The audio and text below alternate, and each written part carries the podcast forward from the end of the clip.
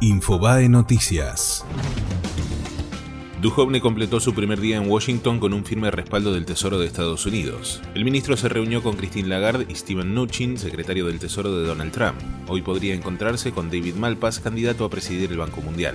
Sergio Massa aseguró que la sociedad se desilusionó. El líder del Frente Renovador dijo que vamos camino a que Cambiemos salga tercero en la próxima elección y sostuvo que si la política le sigue errando las soluciones, un día la sociedad se va a levantar y nos va a matar a todos. Para leer la entrevista completa entra a infobae.com. Cristina Kirchner viajó a Cuba para encontrarse con su hija. La expresidenta partió esta madrugada hacia la isla caribeña para encontrarse con Florencia por problemas en su salud. La exmandataria informó el viaje en el juzgado de Claudio Bonadío, donde están radicadas la mayoría de las causas en su contra. San Lorenzo volvió al triunfo y River empató en un monumental vacío. En el nuevo gasómetro, el ciclón ganó 1 a 0 a Junior y cortó con la sequía de 15 partidos sin triunfos. Por su parte, River no pudo con Palestino de Chile e igualaron sin goles.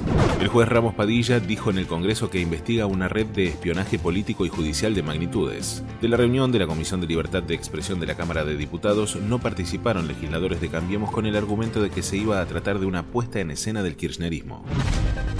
Fue Infobae Noticias.